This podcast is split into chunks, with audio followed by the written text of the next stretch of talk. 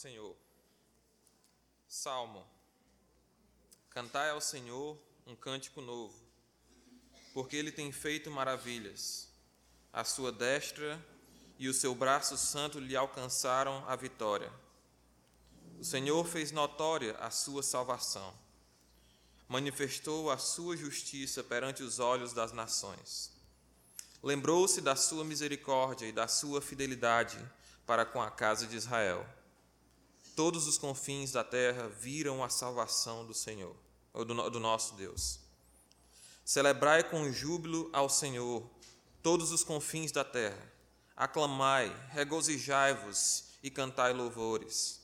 Cantai com harpas, louvores ao Senhor, com harpa e com vo e voz de canto, com trombetas e ao som de buzinas. Exultai perante o Senhor, que é Rei ruja o mar e a sua plenitude, o mundo e os que nele habitam. Os rios batam palmas e juntos cantem de júbilo os montes, na presença do Senhor, porque ele vem julgar a terra, julgará o mundo com justiça e os povos com equidade. Oito anos atrás, antes da nossa família se mudar para a Califórnia para estudar no, no seminário, eu tive a oportunidade de visitar a instituição que eu iria estudar, a igreja é, sob a qual esse seminário é, está. E a data da minha visita, no mês de maio, coincidiu é, com o dia da formatura do seminário. E uma das coisas mais impactantes é, daquela cerimônia de abertura é, foi o tempo de louvor que foi guiado pelo coral dos estudantes que não estavam se graduando. E eu fiquei pensando, será que para entrar aqui tem que fazer teste de canto coral? Porque foi um algo, algo que dá arrepio só de lembrar da beleza, da, da harmonia, da energia, da potência daquele coral de homens. E o meu desejo de se juntar ao seminário cresceu ainda mais é, à medida que eu via aquela cena. E, ao mesmo tempo, bateu uma apreensão, um medo. Afinal, eu não sou das pessoas melhores dotadas de é, qualidades para cantar. Mas eventualmente eu me juntei ao seminário, eu me juntei àquele coral quando eu passei a morar lá e estudar lá. E surpreendentemente eu não estraguei o coral. Né? E quem já foi para uma é, conferência de pastores lá da Shepherd's Conference, do pastor John MacArthur, pode atestar da beleza daquele coral, mesmo quando eu estava presente. Mas tem um segredo para aquele coral ser tão bonito, tão harmônico, tão forte que eu vou revelar aqui hoje. Quando nós estávamos ensaiando, pra, pra seja para a conferência, seja para uma formatura, e o maestro notava no meio daqueles 300, 400 alunos alguém que estava consistentemente desafinando, ele parava o coral, apontava para o dito cujo e dizia: Ei, você aí no contralto, sei lá que, qualquer que seja a voz, é, a partir de agora me dê só vídeo. E o que ele quer dizer só vídeo é. Não, não, só abre a boca, mas não diga nada. Então, no dia da apresentação estava todo mundo abrindo a boca, mas nem todo mundo estava cantando. Né? Só aqueles que não haviam sido apontados pelo maestro. Então, por isso que o coral era tão bonito, tão forte, tão afinado, acima de tudo. E diante de nós hoje, nesse texto do Salmo 98, nós temos é, uma convocação para nos juntarmos a um coral a uma orquestra, a uma sinfonia de louvor a Deus. Texto desse salmo, as palavras que esse salmo que iniciam esse salmo são uma convocação, uma ordem solene: cantai ao Senhor um cântico novo. E essa expressão, um cântico novo, é uma expressão que é comumente encontrada em contextos que envolvem batalha, em contextos que envolvem o juízo de Deus, onde Deus é, retratado como o Deus Criador que tem autoridade sobre todas as coisas, sobre todos os povos, e Deus está, como Criador de todos, reivindicando o seu poder, a sua autoridade, vencendo os seus inimigos. Deus é retratado como um guerreiro. Um, fora dos salmos, essa expressão ocorre algumas vezes dentro dos salmos, mas fora dos salmos ela ocorre é, em Isaías 42, que também está num contexto semelhante.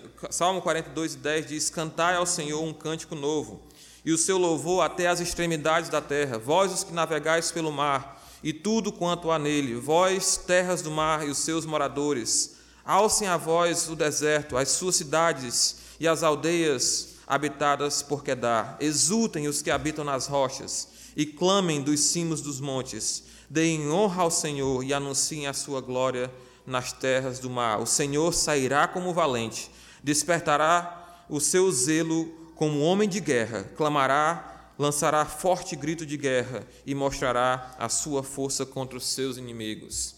Você vê também essa expressão lá no livro de Apocalipse, duas vezes, dizendo que os anjos, aqueles que estavam em torno do altar, cantavam um novo cântico.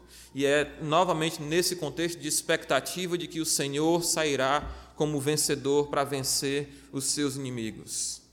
Então, um cântico novo que o salmo aqui nos chama a entoar é, portanto, uma expressão de louvor que surge quando o povo de Deus ou desfruta de experiências com a graça e a salvação de Deus, ou quando ele, o povo de Deus antecipa essas experiências com a graça e a salvação de Deus. E é exatamente isso que nós temos aqui nesse Salmo 98, é, no contexto em que ele se encontra. E quando eu falo de contexto em relação aos Salmos, estou falando é, da posição que os salmos, que esse salmo se encontra dentro do livro. Os salmos foram organizados é, de uma forma temática. Alguns, é, nós temos alguns grupos de salmos dentro do livro dos salmos. E o Salmo 98 se encontra é, no, nesse grupo que vai do Salmo 93 até o Salmo 100. E ne, o que nós temos de característica em comum entre esses salmos é que é, Deus é sempre comparado com aqueles seus pretensos rivais, sejam os deuses das nações, sejam os anjos, sejam os povos, seja a própria natureza. Deus é comparado e, e sempre você vai encontrar uma declaração que Deus está acima de todos eles, algo semelhante. O Senhor é retratado então como um guerreiro, e em resposta à sua vitória, aqueles que seguem o Senhor passam a irromper em louvor. Esse é o fio condutor que, é, temático que nos traz do Salmo 93 até o Salmo 98, indo até o Salmo 100. Mas quando a gente chega no Salmo 98, tem algo interessante e diferente dos salmos em redor que nós podemos notar. Esse salmo é um salmo muito sereno, muito tranquilo. Não tem comparação sendo feita aqui. As comparações que nós encontramos nos salmos no entorno são deixadas de lado. As disputas que nós encontramos nos salmos anteriores e posteriores já parece que já estão resolvidas. E todos aqueles que estão do lado de Deus estão tranquilos, sem nenhuma preocupação a não ser louvar o Senhor.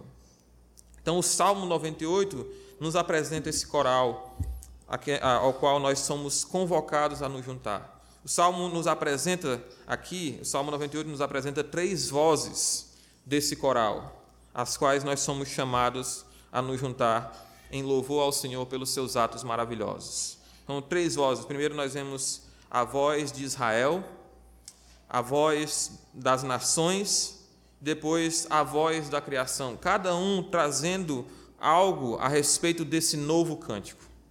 Salmo 98 vai nos levar a questionar algo sobre a nossa vida. Onde é que está a minha voz? Onde é que a minha voz se encontra? Pelo que eu posso louvar o Senhor? De que forma eu posso louvar o Senhor? Essas são perguntas importantes porque muitas vezes a nossa leitura da Bíblia se resume a procurar soluções para os nossos problemas a, a, a procurar a forma, a, a ação correta a tomar em determinada situação, a procurar consolo para as nossas aflições. Mas quando nós encontramos os salmos, a nossa visão é tirada de sobre nós e direcionada para Deus, por aquilo que nós podemos louvá-lo, aos motivos que nós temos para entoar louvores a Ele. E esse salmo é uma convocação de nós nos juntarmos a essas vozes. No versículo 1 a 3, nós vamos ver a voz de Israel. E a voz de Israel ela vai destacar o argumento para esse novo cântico, ou o assunto desse novo cântico. Cantai ao Senhor um cântico novo. Por quê? Porque ele tem feito maravilhas, a sua destra e o seu braço santo lhe alcançaram a vitória. O Senhor fez notória a sua salvação, manifestou a sua justiça perante os olhos das nações. Lembrou-se da sua misericórdia e da sua fidelidade para com a casa de Israel. Todos os confins da terra viram a salvação do nosso Senhor. Esse é o argumento que a voz de Israel traz. Esse é o assunto que a voz de Israel traz para esse novo cântico. O salmista começa convocando a nós a olharmos para o passado, para os grandes atos de Deus. Aqueles que têm um relacionamento com Deus, eles podem olhar para o passado com alegria e encontrar na lembrança das maravilhas que Deus fez um motivo para cantar um novo cântico no presente. E aqui especificamente o salmista olha para o evento principal da história da nação de Israel, que é o êxodo do Egito. Nós vemos aqui temas como a destra de Deus, o braço de Deus, que se conectam, por exemplo, com o novo cântico é, de Moisés, lá em Êxodo capítulo 15, logo após a passagem pelo Mar Vermelho. Em Êxodo capítulo 15, versículo 6, nós lemos: A tua destra, ó Senhor, é gloriosa em poder, a tua destra, ó Senhor, despedaça o inimigo. No versículo 12, estendeste a tua destra e a terra os tragou. Versículo 16: Sobre eles cai espanto e pavor pela grandeza do teu braço. Emudecem como pedra até que passe o teu povo, ó Senhor, até que passe o povo que adquiriste. Então, essa é a conexão que nós temos esse salmo com o, o êxodo do Egito. O êxodo funciona na história de Israel como, como um paradigma, como um modelo para a vida e para a história de Israel. As festas de Israel remetem a esse evento, ao êxodo, especialmente a festa da Páscoa, que tem uma conexão direta com o êxodo. A história de Israel, em vários dos seus pontos, remete a esse evento importante. Por exemplo, eventos como a opressão dos inimigos é, durante o período dos juízes, a opressão que Israel sofreu no exílio da, Babilônia e depois a libertação é, de Israel, de, dos seus inimigos em redor no período dos juízes, ou na Babilônia, são, é, são descritos usando uma linguagem semelhante à, à linguagem que é utilizada para a libertação do povo de Israel do êxodo. A lei de Moisés reflete isso é, em vários dos seus pontos. Eu destaco em especial a lei é, acerca da escravidão, que é uma das primeiras leis logo depois dos Dez Mandamentos. E o raciocínio por trás dessa lei, para não, não maltratar os seus escravos, é para que vocês lembrem que vocês foram escravos no Egito e que o Senhor os libertou. Então, o êxodo tem um peso importante. Até mesmo o nascimento de Jesus é descrito com referência ao êxodo, quando, é, quando o autor diz que, é, que, a, que o nascimento de Jesus, a ida dele para o Egito, cumpre aquilo que foi dito em Oséias: Do Egito tirei o meu filho. No Êxodo, o Senhor revela é, a si mesmo como Deus Todo-Poderoso, acima dos falsos deuses. Êxodo 12, 12, se você for lá depois, deixa claramente de que as dez pragas são um juízo contra os deuses do Egito. Deus age sozinho contra a nação mais poderosa do, daquele tempo. Deus age sozinho com sua destra, com seu braço forte e ele opera juízo sobre os ímpios é, e mostra o seu domínio sobre toda a criação, sobre qualquer parte da criação, Deus demonstra o seu domínio. E Deus mostra que Deus não é Deus somente de Israel, mas que Deus tem autoridade sobre o mundo inteiro.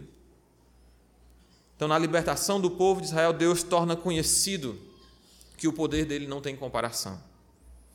Deus torna conhecida também a sua perfeita justiça, quando ele, ele põe em juízo fulminante aqueles que oprimiam o seu povo injustamente.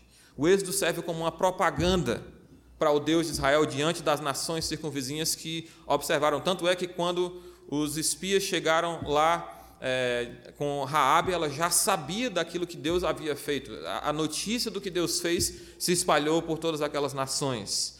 É, Deus, o Êxodo faz essa propaganda é, da forma sobrenatural como Deus age para é, agir em favor daqueles que tomam refúgio nele. Deus é o Deus Todo-Poderoso, é o Deus que, apesar de ser um Deus transcendente, que está acima de todos, Deus, no Êxodo, se mostra como um Deus que se importa, um Deus que tem compaixão, um Deus que tem, é, que tem amor, um Deus que é fiel aos seus compromissos com os homens, com a aliança que ele firmou com a nação de Israel. Esse é o caráter de Deus que é revelado no Êxodo, que esse salmo entoa aqui. O salmo entoa o poder de Deus, a justiça de Deus, a fidelidade de Deus. Então, aqueles que experimentam essa salvação, então são convocados a levantarem a sua voz com um novo cântico que celebra esse poder, que celebra essa autoridade, essa justiça, misericórdia, a fidelidade e a glória de Deus diante daqueles que observam o agir de Deus com aqueles com quem ele se relaciona de forma íntima. E nós, assim como Israel, seguindo o exemplo de Israel, nós também podemos olhar para o nosso passado. Nós podemos encontrar na memória dos grandes feitos do Senhor em nosso favor motivos para nós entoarmos um novo cântico, para nós nos juntarmos à voz de Israel e, e, e cantarmos um novo cântico que foi que Deus fez na sua vida que somente Ele poderia fazer? Eu digo, não, não estou me referindo somente à sua salvação. Isso é algo que somente Deus poderia fazer. Mas muitas coisas na nossa vida que nós olhamos e não vimos saída, Deus fez com a, sozinho com a sua mão, assim como Deus livrou a Israel sozinho com a sua mão. O que, que Deus fez na sua vida? aqueles que estão ao redor de você enxergam a grande salvação que o Senhor operou na sua vida e ficam admirados, assim como as nações observaram os grandes feitos com a nação de Israel e ficaram admirados, temerosos, alguns com vontade de se juntar a esse Deus. A salvação do Senhor é um evento público e não é algo oculto. A salvação do Senhor que Ele opera nas nossas vidas é algo que foi feito para ser visto pelos outros, para que os outros possam ser atraídos a se renderem, a se relacionarem com esse mesmo Deus tão poderoso e ao mesmo tempo tão compassivo. A salvação que Deus opera em nossas vidas, ela deve atrair as pessoas a buscarem refúgio no Deus que julga aqueles que se rebelam contra eles. Pergunta que nós temos aqui diante de nós, pessoalmente, a olharmos para isso é: nós estamos escondendo a obra de Deus nas nossas vidas ou nós estamos manifestando os efeitos dessa obra para que outros vejam e sejam atraídos a esse Deus? Essa é a voz de Israel e ela traz é, o argumento, o assunto desse novo cântico, que é o poder de Deus, a justiça de Deus, a misericórdia de Deus, a fidelidade de Deus Todos veem, Deus torna notória a sua salvação e as nações então são atraídas ao Senhor por meio da forma como ele age com o seu povo. Nós podemos também olhar para o nosso passado, nós podemos ver a mão de Deus nas nossas vidas e nos juntarmos à voz de Israel nesse novo cântico. A segunda voz que nós vemos aqui é a voz das nações. Enquanto a voz de Israel traz o assunto ou o argumento para o novo cântico. A voz das nações traz o acompanhamento do novo cântico. Versículos 4 a 6. Celebrai com júbilo ao Senhor, todos os confins da terra. Aclamai, regozijai-vos e cantai louvores. Cantai com harpa louvores ao Senhor, com harpa e com voz de canto. Com trombetas e ao som de buzinas. Exultai perante o Senhor, que é Rei. As nações viram a glória de Deus, viram o poder de Deus, a justiça sendo reveladas, a fidelidade de Deus para com o seu povo por meio é, dos eventos maravilhosos que ele operou no Êxodo. E as nações agora não podem mais ser meras espectadoras inertes daquilo que Deus está fazendo. Elas são chamadas também a comporem esse coral, a louvarem ao Senhor, é, a, a se juntarem a esse Deus vitorioso. Aqueles que veem os atos de Deus não podem ficar inertes. Aqueles que veem os atos de Deus são chamados a um veredito, são chamados a uma decisão, a tomarem ação. Você vai se juntar a esse Deus, você vai se juntar é, em louvor a esse Deus. A fidelidade de Deus para com Israel é posta aqui como um motivo de extrema alegria para as nações, despertando nelas o desejo de abandonar os seus falsos deuses, de servirem ao Deus verdadeiro que reina sobre todos os povos. Elas que eram meras observadoras dos atos salvíficos de Deus, agora são chamadas a serem participantes ativas, junto com o povo de Israel, da, da adoração de Deus, a se juntarem ao povo de Deus é, nessa adoração solene. A cena descrita aqui é muito diferente da cena que nós vemos, por exemplo, no Salmo 2. Lá no início do, do, do livro dos Salmos, as nações são descritas de uma forma muito diferente daqui. Salmo 2 diz: Por que se enfurecem os gentios e os povos imaginam coisas vãs? Os reis da terra se levantam e os príncipes conspiram contra o Senhor e contra o seu ungido. Rompamos os seus laços, sacudamos de nós as suas algemas. Ri-se aquele que habita nos céus, o Senhor zomba deles. Na sua ira, a seu tempo, lhes há de falar, e no seu furor os confundirá. Eu, porém, constituí o meu rei sobre o meu santo monte Sião. Proclamarei o decreto do Senhor. Ele disse: Tu és meu filho, Hoje eu hoje te gerei. Pede-me e eu te darei nação, as nações por herança e as extremidades da terra por tua possessão. Com vara de ferro as regerás e as despedaçarás como um vaso de oleiro.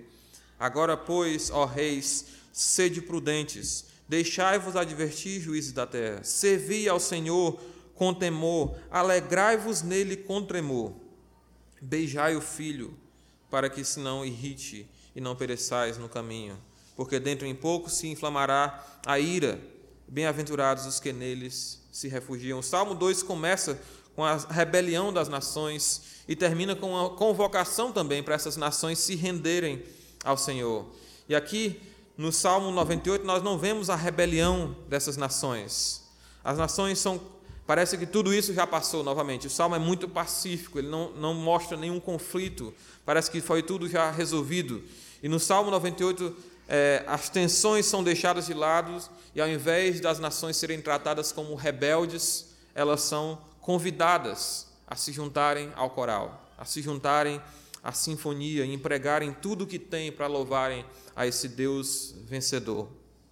A lista aqui é, de instrumentos que compõem essa sinfonia das nações inclui vozes, inclui instrumentos de corda, inclui instrumentos de sopro, Existem instrumentos, por exemplo, como a harpa, é, que são mais apropriados para cânticos suaves, reflexivos, confessionais. Há instrumentos como as trombetas e as buzinas, que é o chofá, aquele chifre de carneiro que é soado em, em tempos de batalha, é, são mais adequados para cânticos mais enérgicos, de aclamação, de vitória, para é, dá as boas-vindas a um rei vencedor que está entrando de volta na cidade. Deus se agrada de ser louvado com boa música, é o que ele mostra aqui. Cantai com todos os tipos de instrumentos. Boa música, bom conteúdo, bom acompanhamento musical. Às vezes nós é, tratamos isso com uma forma muito é, leviana, a questão do louvor, do acompanhamento musical, como se, ah, é para Deus, então vai de qualquer forma. Pelo contrário, nós estamos perante Deus. Versículo 6 é, exultai perante o Senhor. Versículo 9: na presença do Senhor. O rei a quem nós louvamos é um rei que exige excelência no seu louvor. O rei tem a seu dispor os melhores para tocar a sua sinfonia. Não há nada especialmente agradável a Deus em ou espiritualmente superior em, um louvor mal executado, em uma, uma música mal executada, em uma adoração monótona, Qualquer que seja o elemento do culto a Deus, seja a leitura da palavra, seja a pregação, seja a música, tudo deve ser feito com excelência, empregando o melhor perante o Rei do universo. Essa lista aqui demonstra uma diversidade que deve ser empregada no culto a Deus, que nos faz lembrar o Salmo 150, que é o salmo que termina o livro dos Salmos. Salmo 150, convocação final do livro dos Salmos. Diz: Aleluia! Louvai ao Senhor no seu santuário, louvai no firmamento, obra do seu poder, louvai-o pelos seus poderosos feitos, louvai-o consoante a sua muita grandeza. Louvai-o ao som da trombeta, louvai-o com saltério e com harpa, louvai-o é, louvai com adufes e danças, louvai-o com instrumentos de cordas e com flautas, louvai-o com símbolos sonoros, louvai-o com símbolos retumbantes. Todo ser que respira, louve ao Senhor. A lista aqui do Salmo 150, semelhante, mas mais extensa do que a do Salmo 98, é, é uma lista aqui onde todos, em todos os lugares, no santuário, no firmamento, com todos, por todos os motivos, pelos seus feitos, pela sua grandeza, por todos, com todos os instrumentos, e aí vai a lista grande, todos são intimados, todo ser que respira, incluindo a criação, são chamados a louvar o Senhor. Eu creio que essa cena aqui do Salmo 98, uma linda cena em que as nações se juntam à nação de Israel para louvar o Senhor, é uma cena que é, tem o seu cumprimento pleno, descrito em Apocalipse capítulo 21, capítulo, é, versículos 24 a 26. Apocalipse 21, é, versículos 24 a 26. As nações andarão mediante a sua luz, e os reis da terra lhe trazem a sua glória. As suas portas nunca jamais se fecharão de dia, porque nela não haverá noite.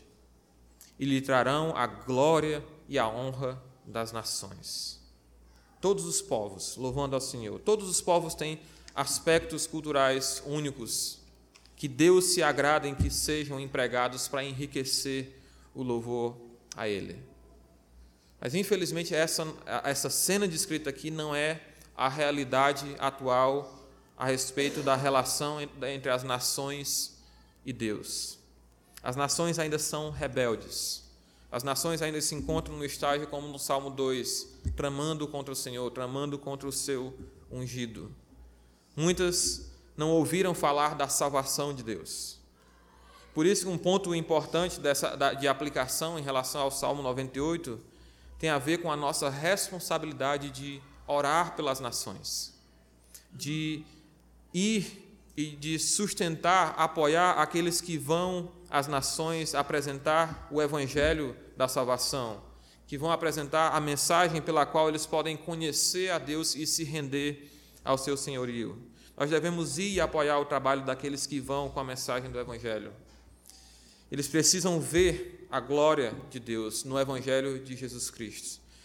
Salmo 98 ele nos traz esse incentivo de orar pelas nações e de esperar por aquele dia em que nós, como Brasil, os redimidos do Brasil, nos juntaremos ao povo de Israel e louvaremos ao Senhor pelos seus grandes feitos. Há questões importantes aqui que nós precisamos considerar. Será que nós estamos orando como devemos pelas nações? Será que nós nos importamos com as nações? Outra questão que nos levanta aqui, vendo esse louvor é, tão orquestrado das nações, é, o que é que nós temos feito para louvar o Senhor? De que forma nós temos louvado ao Senhor. Nós temos empregado toda a nossa excelência, toda a nossa diligência no nosso louvor ao Senhor. O que é que Deus deu a você? Pelo que você pode dar glória, ou com o que você pode dar glórias ao Senhor e fazê-lo conhecido. Essa é a voz das nações, que nós somos chamados a nos juntar. Nós somos chamados a orar e a ter essa expectativa de nos juntar a elas. E o salmo encerra com a voz da criação, versículos 7 a 9.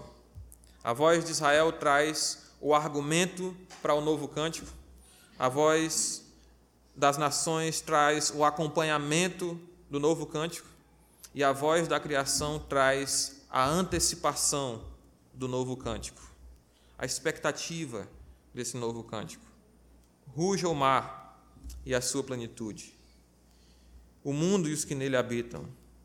Os rios batam palmas e juntos cantem de júbilo os montes na presença do Senhor, porque ele vem julgar a terra, julgará o mundo com justiça e os povos com equidade.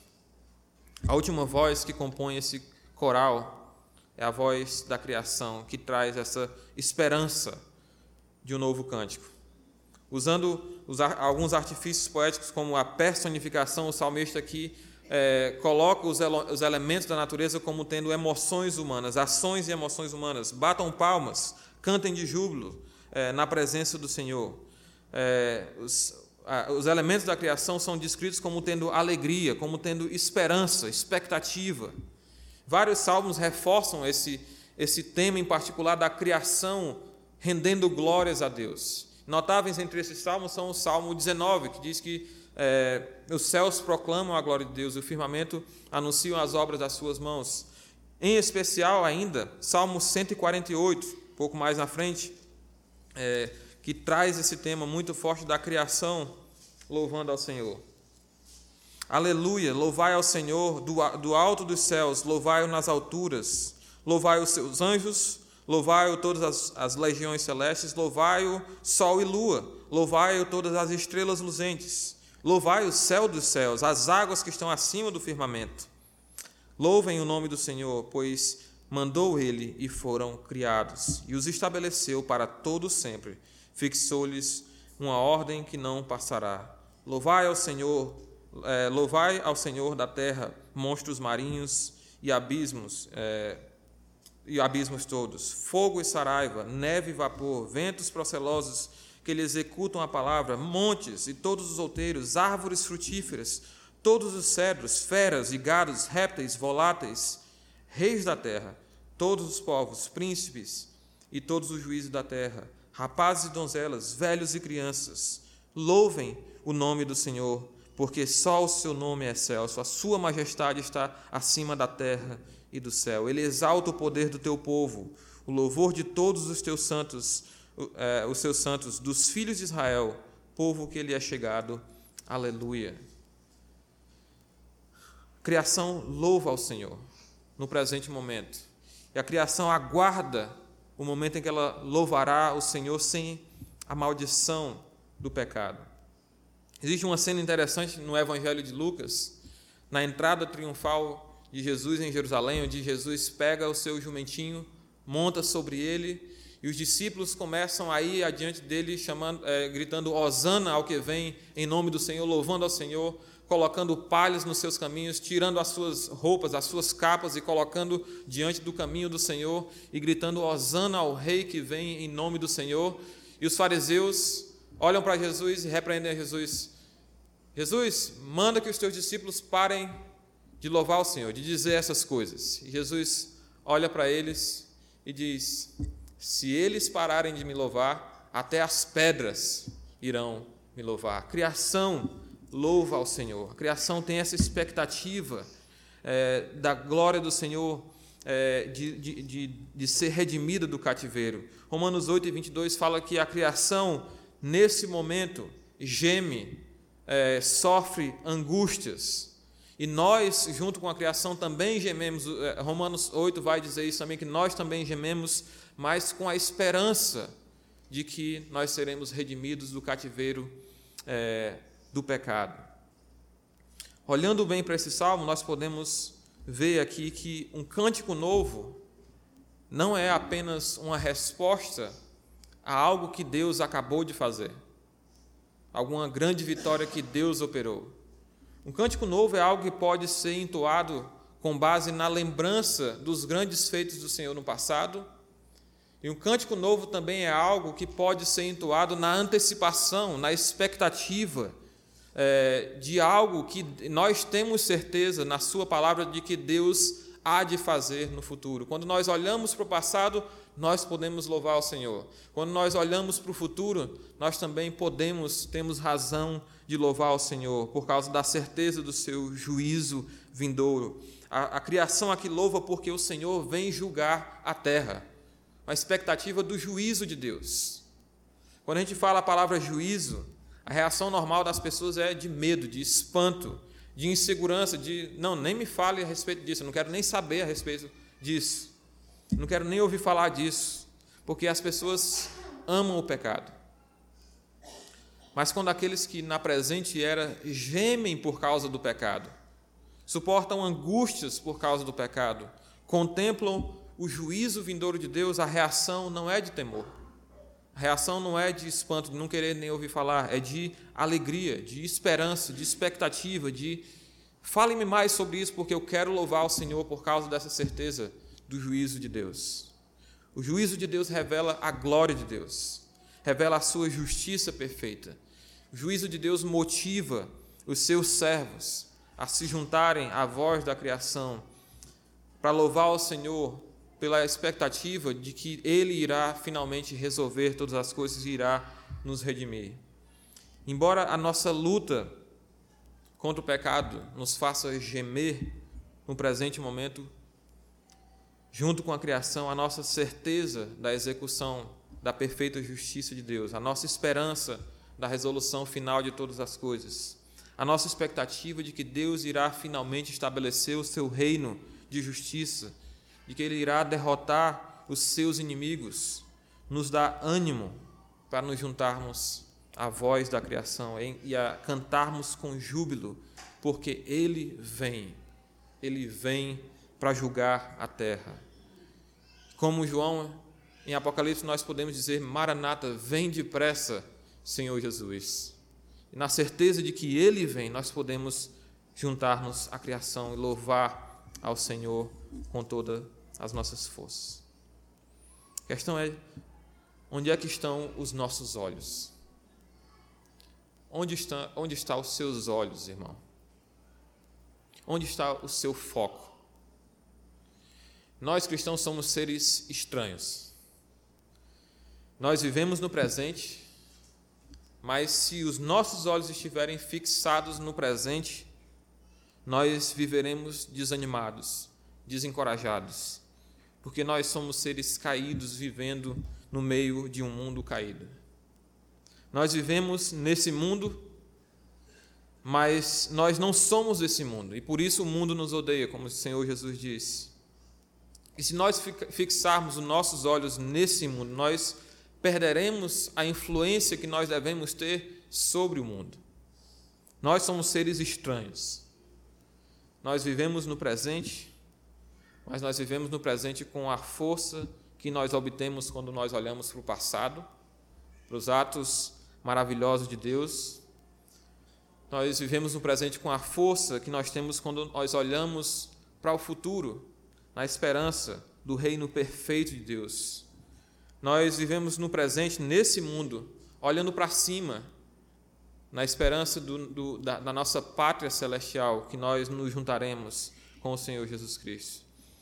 Se nós olharmos para trás, se nós olharmos para frente, se nós olharmos para cima, nós olharemos para baixo, nós não ficaremos cabisbaixos, desanimados. Nós temos amplos motivos para atendermos ao chamado do Senhor, de cantarmos um cântico novo, de nos juntarmos a Israel, de nos juntarmos às nações redimidas, de nos juntarmos à criação nesse canto harmônico, esse canto alegre, é, onde todos se juntam em louvores ao Senhor, que é o Deus que é guerreiro, que é vitorioso, que mostra o seu poder, que mostra a sua justiça, que mostra a sua fidelidade. É o Deus a quem nós pertencemos e é o Deus que as nações, que aqueles que estão em redor de nós devem desejar pertencer quando eles veem a grande salvação que opera nas nossas vidas nós possamos ser estimulados por esse salmo a cantarmos esse novo cântico, a nos juntarmos a esse coral, sem medo de desafinar. Nós temos motivos para louvar o Senhor com toda a nossa força. Pai querido, obrigado pela tua palavra, obrigado pelo sangue do teu filho que nos tirou do reino das trevas onde éramos teus inimigos, ó Deus, onde éramos rebeldes contra ti. Pelo sangue do teu filho, ó Deus, o Senhor nos trouxe ao reino do teu amor. E agora, ó Deus, contemplando a nossa grande salvação, contemplando a justiça do Senhor, o poder do Senhor para dar vida àqueles que estavam mortos nos seus delitos e pecados nós, ó Pai, podemos olhar para a nossa salvação e louvarmos ao Senhor, Deus. Nos ajuda a refletir no Evangelho dia a dia, o Evangelho que nos salvou, e encontrarmos todos os dias motivos para louvar o Senhor. Ó Deus, nós olhamos para o futuro, ó Pai. Nós sabemos que a tua palavra é certa. A tua palavra não falha. O Senhor profetizou no passado e cumpriu as suas profecias. O Senhor Deus ainda tem profecias a se cumprir que falam do estabelecimento do teu reino, da reivindicação da tua autoridade sobre todos os povos, ó Deus. E embora todos os povos hoje, ó Deus, estejam rebeldes contra o Senhor, conspirando contra o Senhor, contra os valores que encontram na tua palavra, Deus, nós encontramos consolo, ó Deus, nas tuas promessas, na tua fidelidade, na tua capacidade de realizá-las. E junto com a criação, ó Deus, nós juntamos as nossas vozes. Nós queremos te louvar pelo teu juízo, o qual o Senhor já nos livrou pelo sangue de Jesus. Nós queremos louvar pela tua justiça que há de ser firmada sobre todos os povos. Quando nós estaremos juntos com o Rei Jesus, reinando eternamente, ó Deus, em um louvor finalmente harmônico entre todos os povos que o Senhor se agradou redimir. Deus, nós dizemos junto com o apóstolo João, Maranata, vem Senhor Jesus. Essa é a nossa expectativa. Nos ajuda, Deus, a encontrar nessa expectativa a força para cantar um novo cântico a cada dia. Pedimos no nome precioso de Cristo. Amém.